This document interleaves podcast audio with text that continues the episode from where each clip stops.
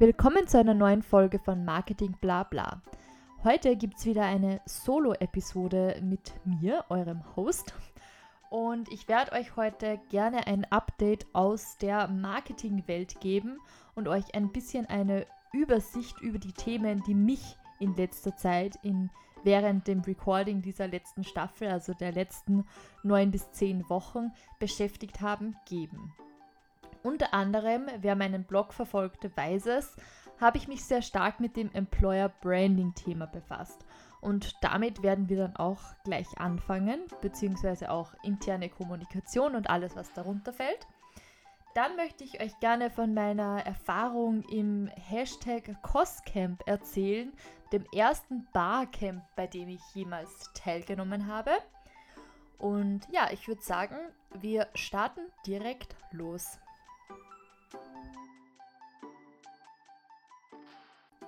Willkommen zum Marketing Blabla Podcast, dem Podcast, in dem ich, Viktoria Hufnagel, in entspannter Atmosphäre über alle möglichen Themen im Bereich Marketing spreche. Ich freue mich sehr, dass ihr heute wieder mit dabei seid und wünsche euch ganz viel Spaß bei dieser Folge.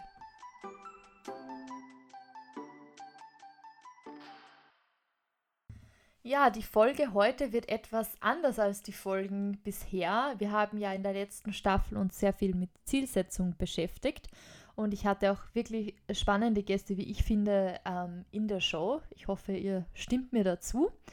Heute gibt es aber eine wirkliche Bla-Bla-Folge, wie der Podcastname ja auch schon sagt, Marketing Bla-Bla.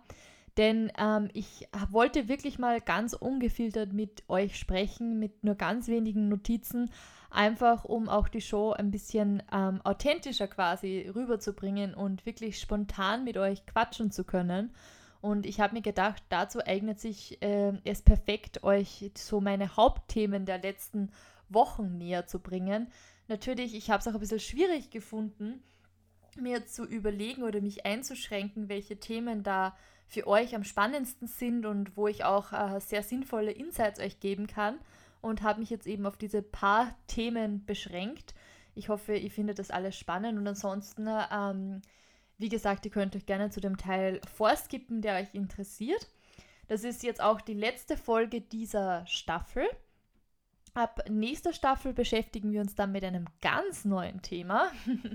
also weg von dieser äh, von dem Marketingstrategieaufbau mit ähm, Zielen, Zielsetzung etc. und hin zu einem unabhängigen Thema. Ich finde es mega spannend. Ich habe schon das erste Interview geführt und ich freue mich schon zu hören, was ihr dazu sagt. Mm, auf jeden Fall ist das jetzt somit die abschließende Folge und wie ihr es eh schon wisst, ich habe eigentlich immer eine Special-Folge ähm, zum Ende der Staffel. Und ähm, beim ersten Mal haben wir ein besonderes Interview gehabt am Ende der Staffel 1 mit dem äh, Fabian. Am Ende der Staffel 2 bzw. Anfang der Staffel 3 haben wir über Corporate Podcasts gesprochen und dieses Thema begleitet mich eigentlich nach wie vor auch im, ähm, im beruflichen Kontext natürlich. Und nachdem ich mich noch immer so viel damit beschäftigt und immer wieder was Neues lerne, finde ich es auch äh, recht sinnvoll, das ein bisschen mit euch zu teilen. Wenn ich heute schon ein bisschen erschöpft klinge, dann liegt das daran, dass ich natürlich für euch schon neue Folgen produziert habe für die äh, kommende Staffel. Und dadurch habe ich heute schon sehr, sehr viel geredet. Ähm, aber natürlich äh, soll jede Folge pünktlich rauskommen und deshalb setze ich mich jetzt gerne noch dazu und nehme diese letzte Folge für euch auf. Und ich versuche ja sowieso in den Solo-Episoden mich kurz zu halten. Vielleicht wird mir das auch eine Lehre sein. Aber gut, lasst uns direkt loslegen. Und äh, zwar, wie ich auf dieses ganze ähm, Employer Branding Thema gestoßen bin. Ähm, ja, ist eine lange Geschichte, aber jetzt vor ein paar Minuten, wieso ich mir gedacht habe, ich erwähne es jetzt in diesem Podcast, hm, hat mir ein Freund ein Video geschickt, ähm, wo sie auch quasi diesen ähm, Jerusalemer, wer, wer das, den Song kennt, war jetzt auch in den Charts und so, ähm, zu diesem Song diese Choreo performen.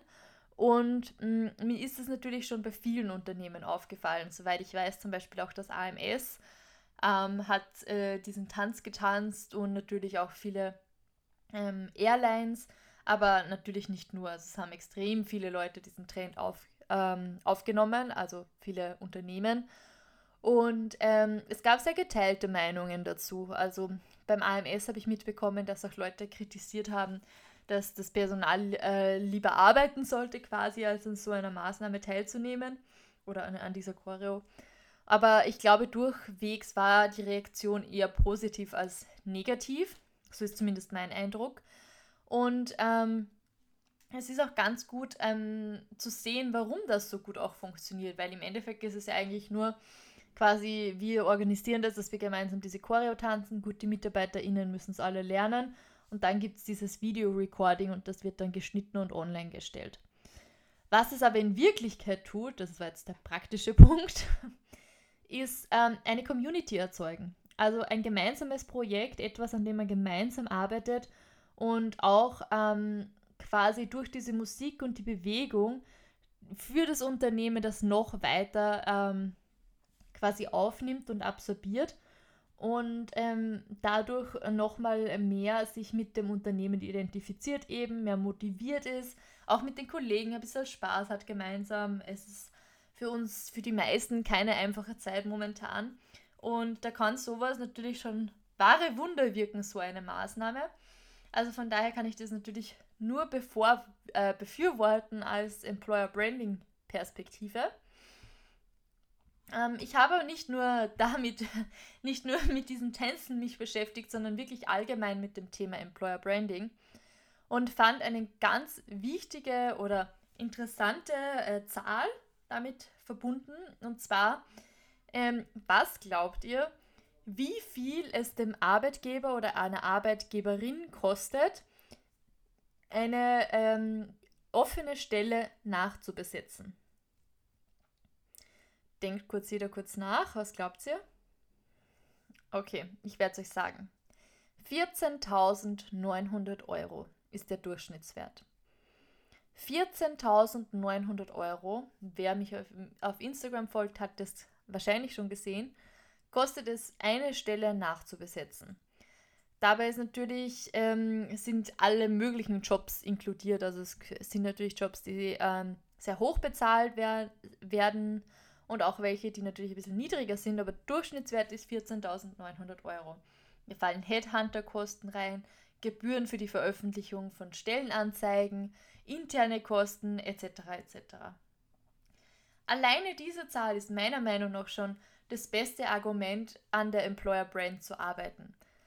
Sei es jetzt durch Maßnahmen, die Mitarbeiterinnen dazu bewegen, sich besser mit dem Unternehmen zu identifizieren und quasi zufriedener ihren Job ausführen können und glücklicher sind einfach mit ihrem, dem Unternehmen, mit dem sie, in dem sie arbeiten.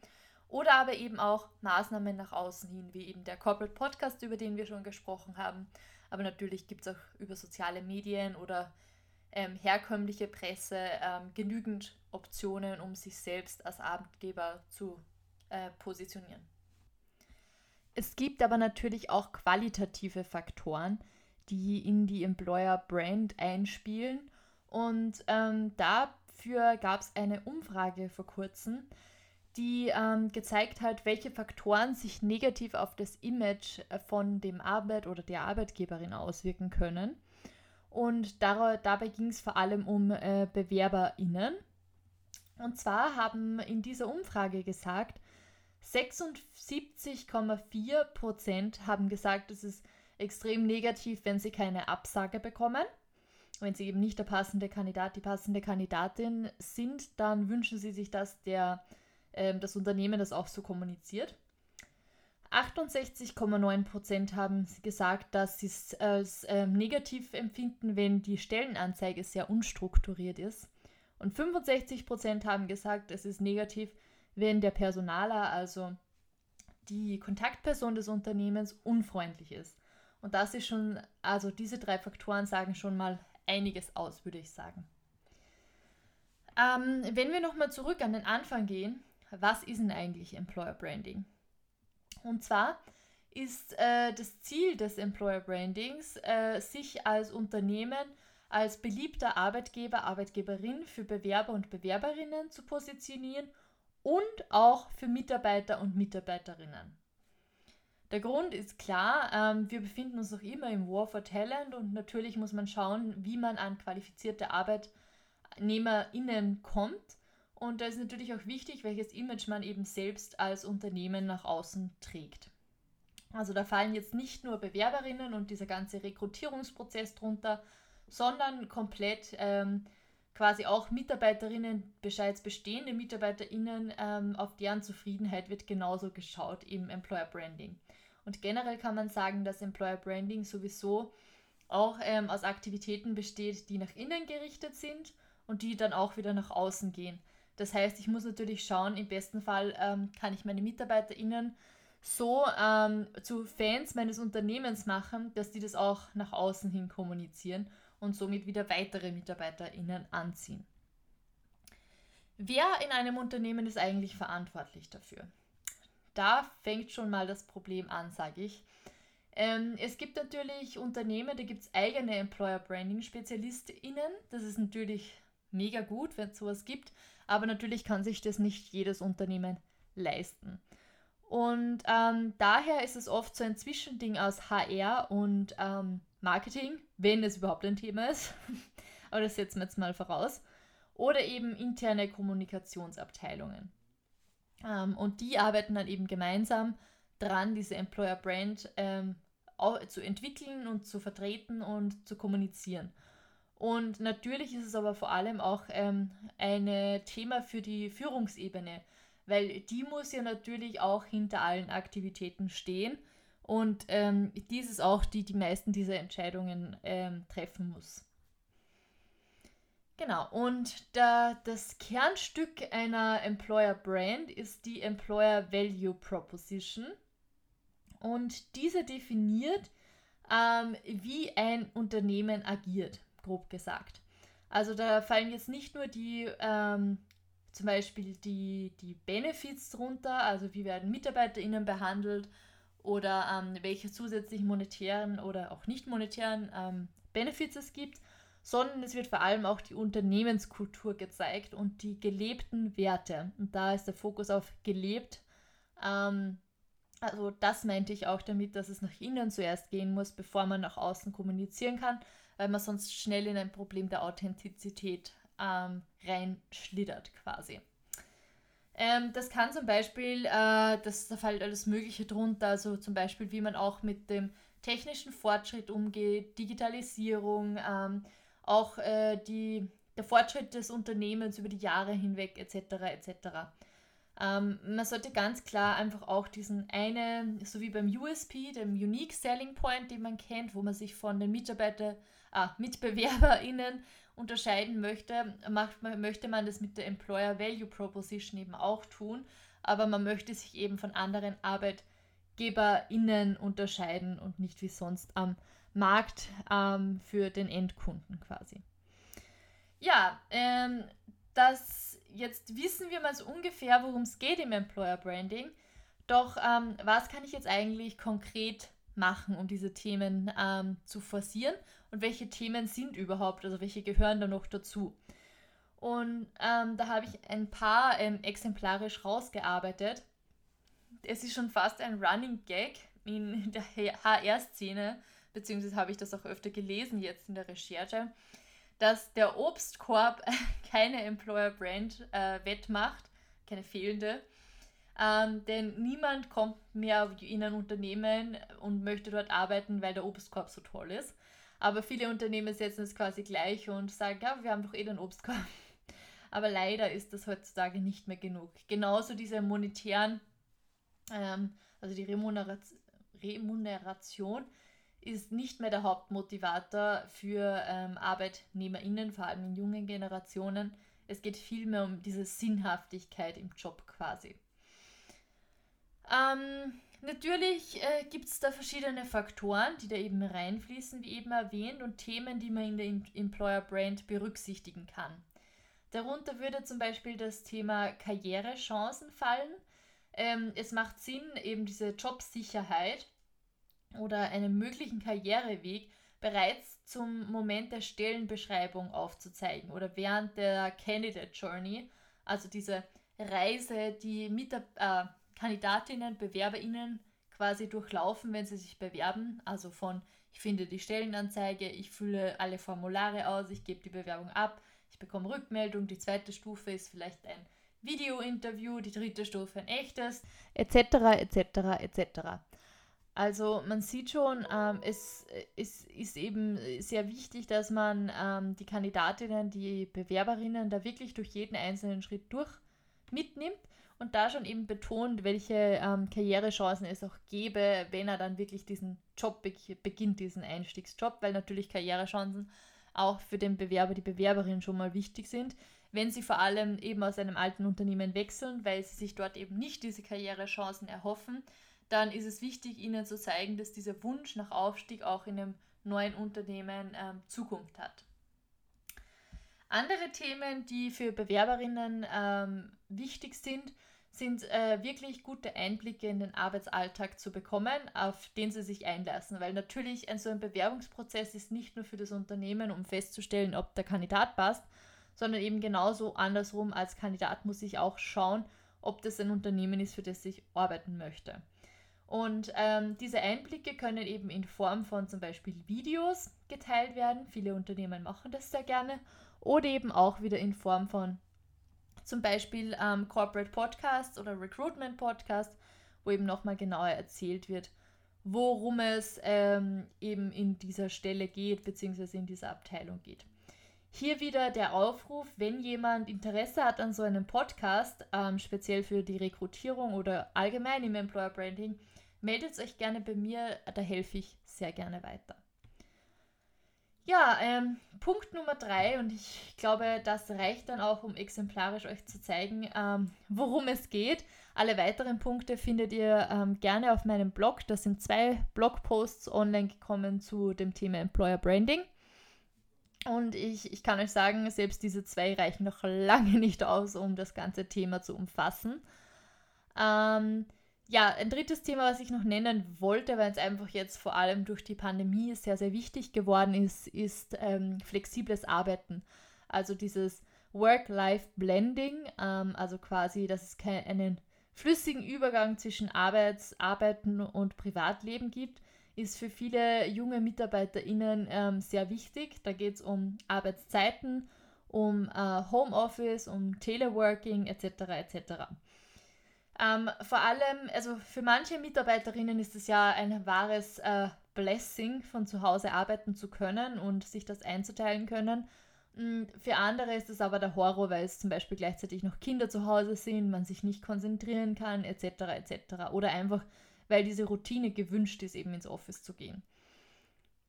Ähm, da auch diese Pandemie irgendwann zu Ende gehen wird und daher auch irgendwann quasi es wieder möglich sein wird, ins Office zurückzukehren, ist es wichtig, jetzt schon sich darauf vorzubereiten. Also es ist wirklich was, was ich euch ans Herz legen möchte, ähm, sich da mit den MitarbeiterInnen zusammenzusetzen und herauszufinden, wer möchte denn wirklich ins Büro zurück und kann es kaum erwarten, quasi, dass das wieder möglich ist.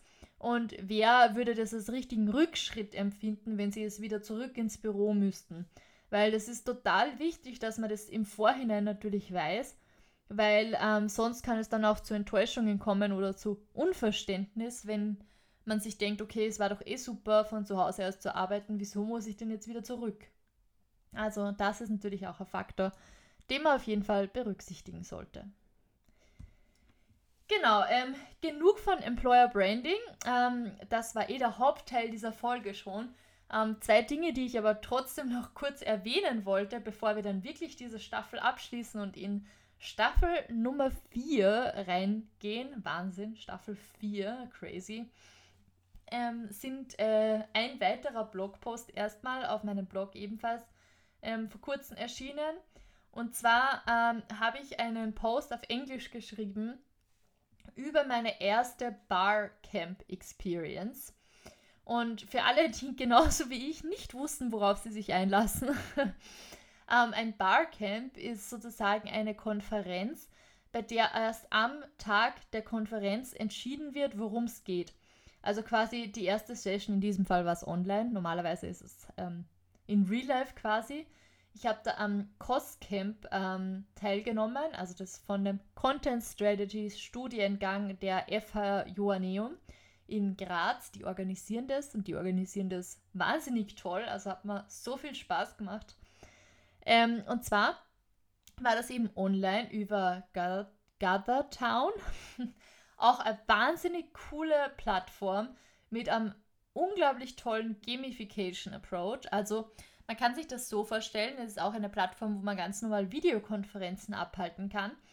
Aber man läuft quasi als Avatar durch so eine Art ähm, 2D-Welt, also in so einem Oldschool-Videospiel-Format. Und immer wenn man an einer Person vorbeigeht, dann ploppt das Video auf und man kann mit der einfach zum Sprechen anfangen. Also wirklich wie im echten Leben schon fast, also sehr nah dran. Da, wo ich dann auch wenn sehe und dann einfach ins Gespräch komme ähm, bei einem Networking-Event. Und das fand ich extrem, extrem cool. Also die Plattform kann ich auf jeden Fall auch nur empfehlen. Und ja, zurück zum Barcamp. Ähm, wie das funktioniert, ist eben die erste Session des Tags ist ähm, für die komplette Audience gemeinsam in einem Raum und dann werden verschiedene Themenvorschläge gesammelt. Und diese werden dann in eine Excel-Liste gegeben und anschließend darf dann jeder, der ein Thema vorgeschlagen hat, dieses Thema kurz pitchen. Im Anschluss an den Pitch wird dann abgestimmt und es kann es die, die Sessions mit den meisten Votes bekommen dann äh, tatsächlich einen Slot und werden eben eingeteilt. Und man kann sich dann als Teilnehmer für jeden Slot entscheiden. Ähm, ich glaube, die Slots waren 30 Minuten lang, wenn ich mich nicht täusche. Also das Event war so einen ganzen Samstag quasi.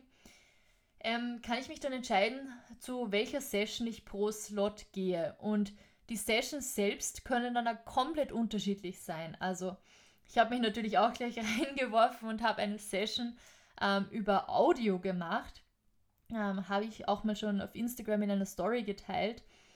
Ähm, und habe eben dort kurz, äh, ja, einfach meine Erfahrungen geteilt über The Future of Audio und mich mit den anderen Teilnehmern irgendwie unterhalten, was die davon halten, was die für Fragen haben, was die vielleicht wissen, was ich noch nicht gehört habe. Also es war wirklich cool und wirklich spannend. Also auch die Sessions, die ich besucht habe, die waren so unterschiedlich, äh, wie sie nur sein könnten. Von wirklich Vorträgen mit PowerPoint-Slides und allem drum und dran über Diskussionen, über sich einfach nur öffnen für Fragen des Publikums. Und ähm, ich könnte jetzt nicht sagen, dass ein Format besser war als ein anderes. Sie waren alle einfach besonders und total interaktiv. Die Crowd war total freundlich. Also ja, ihr merkt, ich bin total begeistert von dieser Barcamp Experience. und bin froh, dass ich mich angemeldet habe, trotz der Tatsache, dass ich eigentlich nicht wusste, worauf ich mich einlasse wenn ich ehrlich bin. genau. Ähm, ja, und äh, damit kommen wir eigentlich auch schon äh, zum Schluss dieser Folge. Ähm, ich möchte sie ja eigentlich nicht so lange lassen, aber wir sind schon wieder bei 23 Minuten und ich könnte wahrscheinlich doch länger sprechen. Ja, ich hoffe, ihr hattet viel äh, Freude bei dieser Folge und ihr konntet mir folgen. Ähm, für alle, die die Themen natürlich noch genauer interessieren, schaut bitte wirklich am Blog vorbei. Da findet ihr die ganzen Details ähm, zum Thema Employer Branding, zum Thema Barcamp, Coursecamp. Ähm, da ist es natürlich nochmal zum Nachlesen und in allen Details auch ähm, zu finden. Das, wenn ich das jetzt alles erzählen würde, dann würde ich noch viel mehr über meine 15 Minuten als mittlerweile schon 9 Minuten rauskommen. Also ja, ähm, ich hoffe, euch hat die Folge gefallen. Wie immer würde ich mich über Feedback freuen, vor allem auch von äh, KollegInnen aus der HR wäre natürlich Feedback total appreciated. Ähm, ich, wir sind total auf der Suche, gerade eben diesen Austausch zu fördern ähm, mit äh, HR-Abteilungen, weil es mich als Marketer quasi auch interessiert, wie so eure Einstellung zu Employer Branding ist. Ist es wichtig? Ist es weniger wichtig? Was meint ihr? Ähm, und generell, ja, äh, freue ich mich natürlich über Feedback von egal wem. Alle meine Hörerinnen werden sehr gerne gehört und ähm, ist ja auch mal schön, eure Stimmen zu hören, wenn ihr meiner schon quasi seit 30 Folgen folgt. Ja, ähm, das war's auch schon wieder. Ich verabschiede mich und ich wünsche euch noch eine ganz schöne Woche und ein schönes Wochenende und wir hören uns dann nächste Woche in Staffel 4 des Marketing Blabla Podcasts wieder. Danke fürs Zuhören. Das war's auch schon wieder mit dieser Folge von Marketing Blabla. Vielen Dank fürs Dabeisein. Wenn euch die Folge gefallen hat, würde ich mich freuen, wenn ihr dem Podcast folgt, um keine weiteren Folgen mehr zu verpassen. Weitere Infos zum Thema gibt's auch auf Instagram bei @marketingblabla. Ich freue mich außerdem immer über euer Feedback oder Kommentare. Ganz einfach via Instagram Directs oder via E-Mail an victoria.hufnagel.livest.at. Bis zum nächsten Mal.